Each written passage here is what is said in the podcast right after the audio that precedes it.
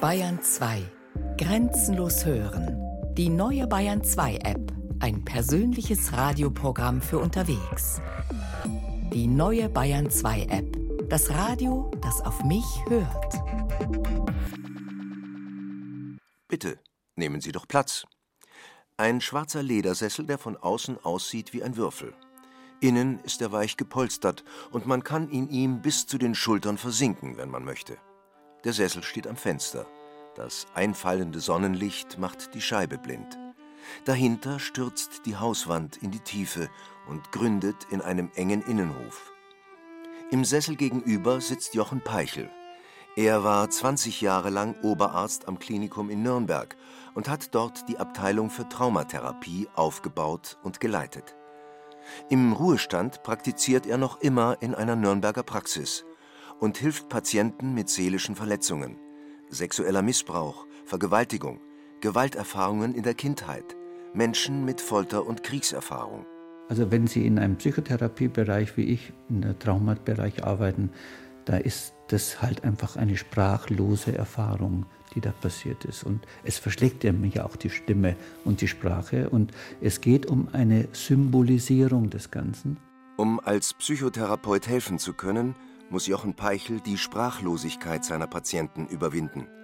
Immer mal wieder gelingt dem inzwischen 66-Jährigen das mit Märchen.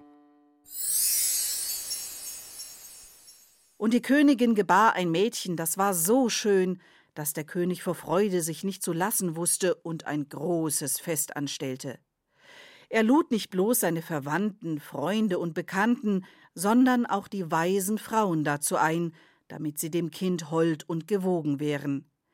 Es waren ihrer dreizehn in seinem Reiche. Weil er aber nur zwölf goldene Teller hatte, von welchen sie essen sollten, so musste eine von ihnen daheim bleiben. Das Fest ward mit aller Pracht gefeiert, und als es zu Ende war, beschenkten die weisen Frauen das Kind mit ihren Wundergaben. Die eine mit Tugend, die andere mit Schönheit, die dritte mit Reichtum, und so mit allem, was auf der Welt zu wünschen ist. Als Elve ihre Sprüche eben getan hatten, trat plötzlich die Dreizehnte herein.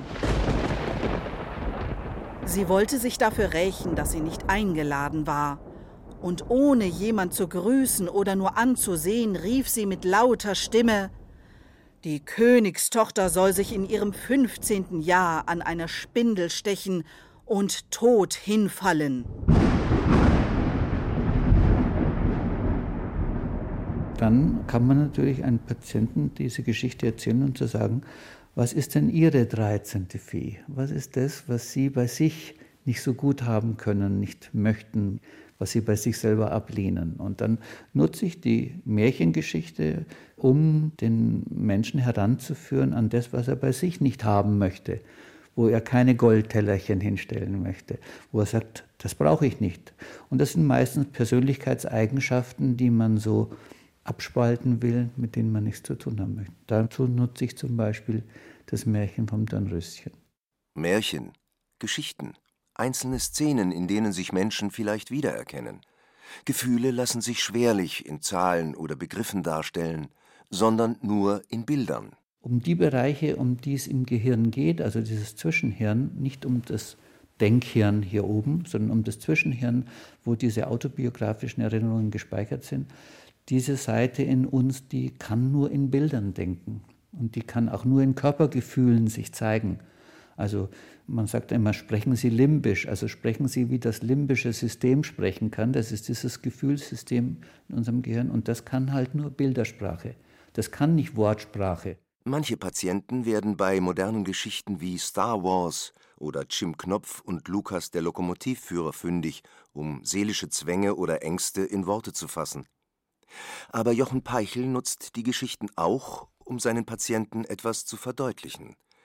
Etwa die Geschichte über den Scheinriesen Turtur, auf den Jim Knopf und Lukas der Lokomotivführer auf ihrer abenteuerlichen Reise treffen, der ihnen entsetzlich groß und übermächtig erscheint. Die beiden nehmen all ihren Mut zusammen und rennen nicht weg oder fahren nicht weg mit ihrer Emma. Und sie halten es aus, dieses Erschreckende auszuhalten.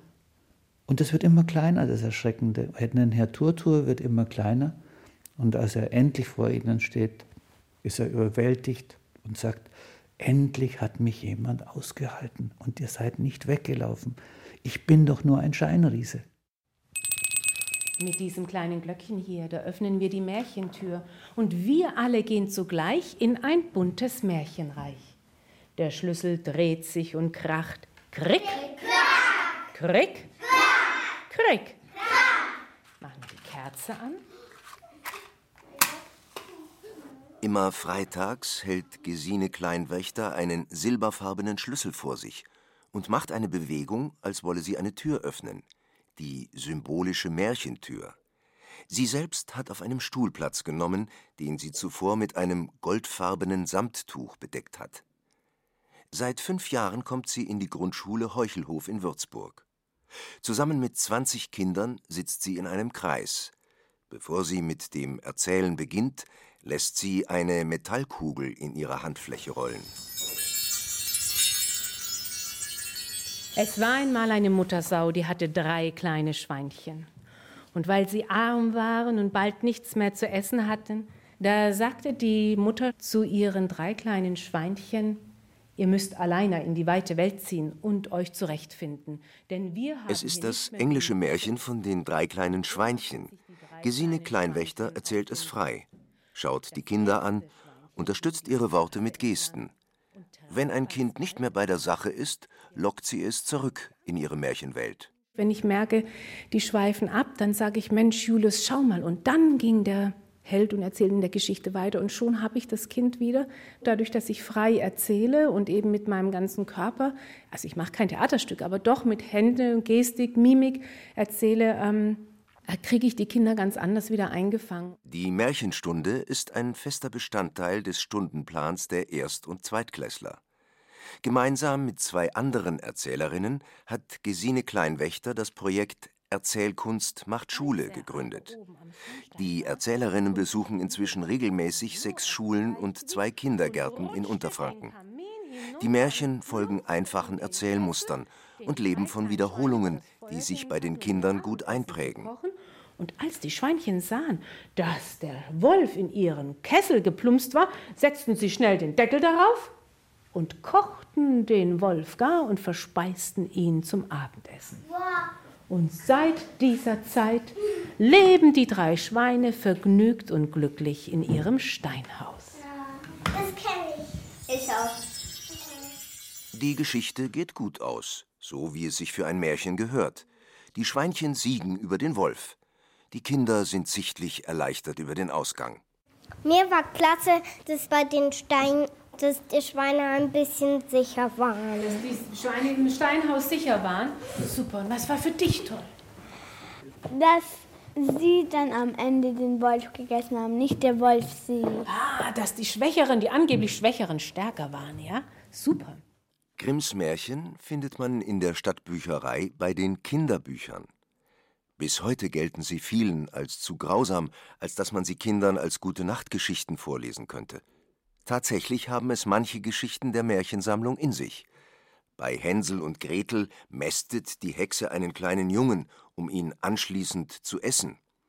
In Märchen wird gefoltert, vergiftet und gemordet.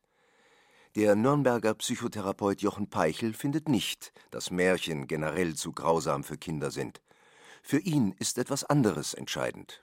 Die Kinder, die gruseln sich und wichtig ist, dass man ja im Kontakt ist und dass die Kinder lernen, ich kann mich gruseln, aber da ist jemand, der nimmt mich in den Arm. Also es ist auch ein Lernprozess, mit Angst auszuhalten und fertig zu werden. Die Grausamkeitsdiskussion ist alt und hatte sicherlich in den 60er und 70er Jahren einen Höhepunkt. Als Reaktion darauf entstand im unterfränkischen Volkach die deutschlandweit einzigartige Walter Kahn Märchenstiftung. Roland Kahn führt durch das Schelfenhaus in der Schelfengasse 1. Die Märchenstiftung hat hier eine Geschäftsstelle und nutzt die barocken Räumlichkeiten für Feste und Preisverleihungen. Roland Kahn öffnet eine alte, schwere Holztür zu einem Raum mit einem prachtvollen Deckengemälde. Er setzt sich an einen Tisch und holt mehrere Bücher aus seiner Tasche. Es sind Märchenbücher, die sein Großvater und Stiftungsgründer Walter Kahn während des Zweiten Weltkriegs geschrieben hat. Also ich habe ihn mal mitgebracht, so wie mein Großvater angefangen hat. Der hat seinerzeit im Zweiten Weltkrieg, wo er als Soldat tätig war, um für seine Kinder bei ihnen zu sein, etwas äh, Gefühl für sie zu entwickeln, Familiengefühl zu haben, hat er also Manuskripte geschrieben, um Märchen, die er seinen Kindern dann nach dem Krieg aufgeschrieben hat, aber auch dann erzählt hat. Und das war für ihn so ein wichtiges Instrument, von diesen Grausamkeiten abzuschalten, um auch ein bisschen Familiennähe zu spüren. Vor sieben Jahren starb der Unternehmer und Stiftungsgründer Walter Kahn. Heute engagiert sich sein Enkel Roland Kahn ehrenamtlich im Vorstand der Stiftung. Die erstaunliche Faszination seines Großvaters für die Märchen gründet nicht so sehr in einzelnen Geschichten, sondern vielmehr in den gemeinsamen Vorleseabenden. Er hat uns immer gesagt, wie er bei seinem Vater auf dem Schoß gesessen hat, als eins von mehr als zehn Kindern, muss man auch dazu sagen. Es war damals noch üblich, was wir uns heute schwer vorstellen können. Aber daher hat er eine unheimliche Verbundenheit zu dem Märchen entwickelt. An der Grundschule in Würzburg dürfen die Kinder unterdessen malen, was ihnen an der Geschichte über den Wolf und die drei Schweinchen besonders gefallen hat. Sie holen Papier und Stifte, knien auf dem Boden das weiße Blatt vor sich. Manche Kinder zögern, blicken noch etwas ratlos zu Gesine Kleinwächter. Andere fangen sofort an zu malen.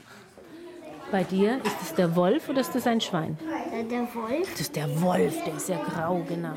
Jetzt. Mohammed. Ich habe gemalt die Steine der Hause und ich habe gemalt zwei Schweine. Zwei Schweine. Und in welchem Haus sind die? In dem Steinhaus oder in dem Holzhaus? In dem Steinhaus. Im Steinhaus. Die Grundschullehrerin Annette Herrmann greift die Märchen meist im Deutschunterricht nochmal auf. Dort ist Zeit, Begriffe zu klären oder ein, zwei Sätze zu den Märchen aufzuschreiben. Ziel der Märchenstunde ist die Sprachförderung. Also ist es so, dass es einfach ein weiteres Angebot ist für den mündlichen Sprachgebrauch. Und die Kinder, die brauchen es einfach in verstärktem Maße, dass wir diese mündliche Sprache pflegen, dass sie Sätze hören. Die Sätze im Märchen sind zwar wieder ein bisschen außergewöhnlich, aber trotzdem ähm, nehmen sie da wieder verschiedene Wörter auf. Fremde Wörter werden geklärt und so können wir auch den Sprachschatz der Kinder erweitern. Finanziert wird das Sprachförderprojekt Erzählkunst macht Schule über private Spenden, den Kulturfonds Bayern und die Walter Kahn Märchenstiftung. Märchen geben Kindern einen ersten Eindruck von der Welt, auch vom Bösen. Sie vermitteln eine erste Ahnung, wie die Welt funktioniert. Wie wir Orientierung finden in der Welt, ist das Erzählen von Geschichten, das Anhören und Verarbeiten. Und jetzt erklärt uns gerade die Neurowissenschaft, dass wir Geschichten sehr viel besser abspeichern können als bloße Fakten. Martin Bayer ist Autor und Dozent für Storytelling. Auch er hat sich mit den Märchen näher beschäftigt und will Kindern mit einer Märchenakademie Lust auf Fantasiereisen machen. Die Märchenakademie ist eine Fantasieinstitution in Grimmelsbergen. Unter dem Pseudonym Theodor Serapion hat Martin Bayer die Geschichte des erfundenen Schülers Titus Haselschein in einem Buch aufgeschrieben. In der Aula des Clavius-Gymnasiums in Bamberg erzählt er über 100 Schülern von der Märchenakademie und vermittelt ihnen nebenbei grundlegende Regeln des Geschichtenerzählens. Danke, ja, guten Morgen, hallo.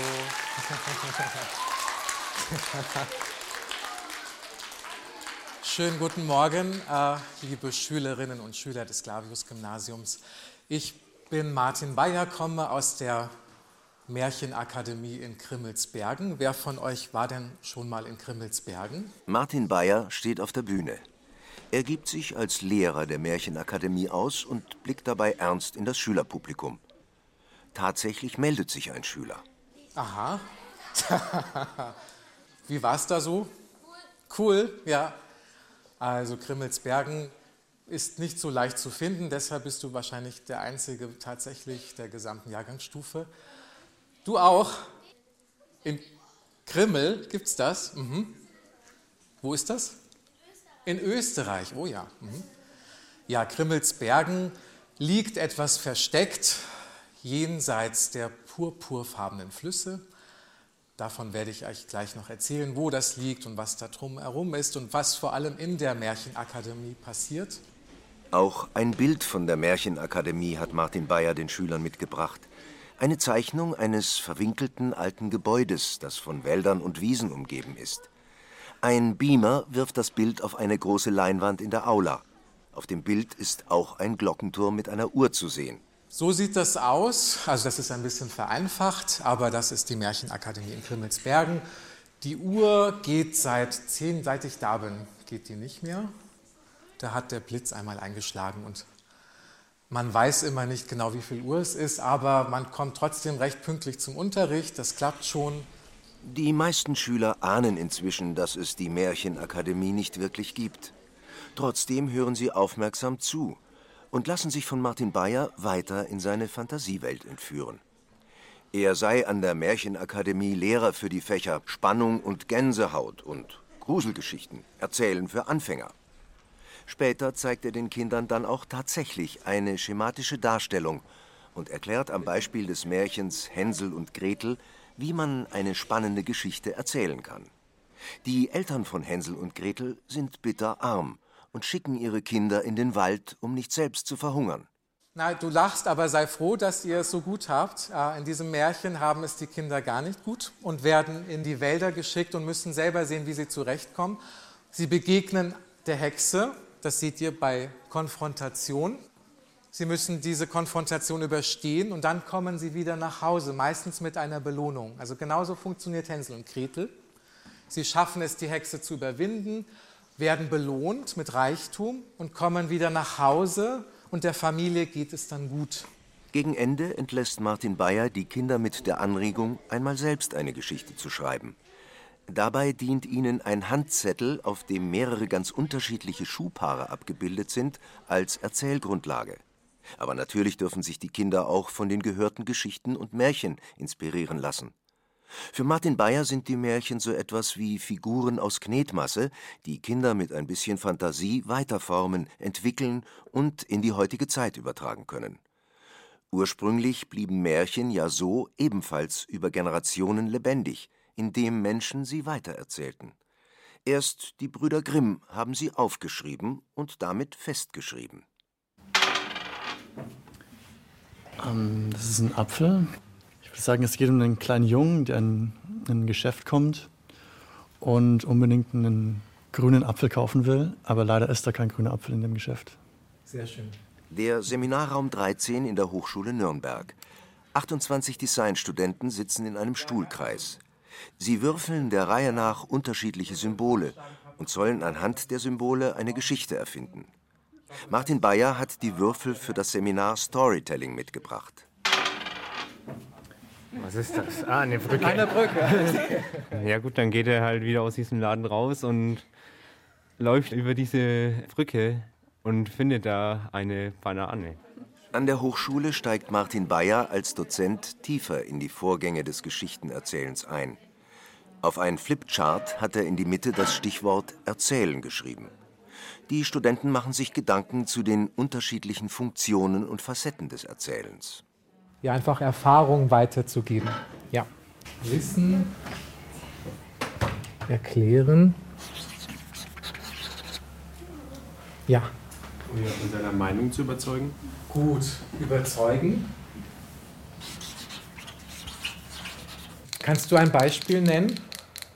weiß nicht, wenn man in der Diskussion ist um irgendwas Politisches und dann kann man da irgendwie ein Beispiel bringen, was die anderen davon überzeugt, dass mhm. genau die eine Tätigkeit jetzt notwendig ist, dass es gemacht wird. Gut. Ja. In ihren Berufen werden die Studenten später auch einmal Geschichten erzählen, ob nun in Form von Illustrationen, Filmen oder Bildern. Storytelling ist längst zu einem Modewort geworden. Das klang mit am interessantesten und es hilft auch in gewissen Modulen wie Film, Illustration für Graphic Novels und so. Wie man Geschichten aufbaut und auch was eine gute Geschichte ausmacht. Also da habe ich zwar selber schon eine Vorstellung von, aber es ist, denke ich, immer interessant von professionelleren Leuten da Meinungen zu hören. Ähm, ich persönlich schreibe jetzt keine Geschichten, aber ich will vielleicht auch mal in die Werbung gehen und dann braucht man trotzdem ein bisschen Grundlagen, wie man Geschichten erzählt, wie man eben das Ganze aufbaut und da gibt uns das Fach schon sehr viel mit. In den Massenmedien bedienen sich Autoren schon immer bei den Techniken des Erzählens, verpacken selbst Nachrichten so, dass sie spannend sind.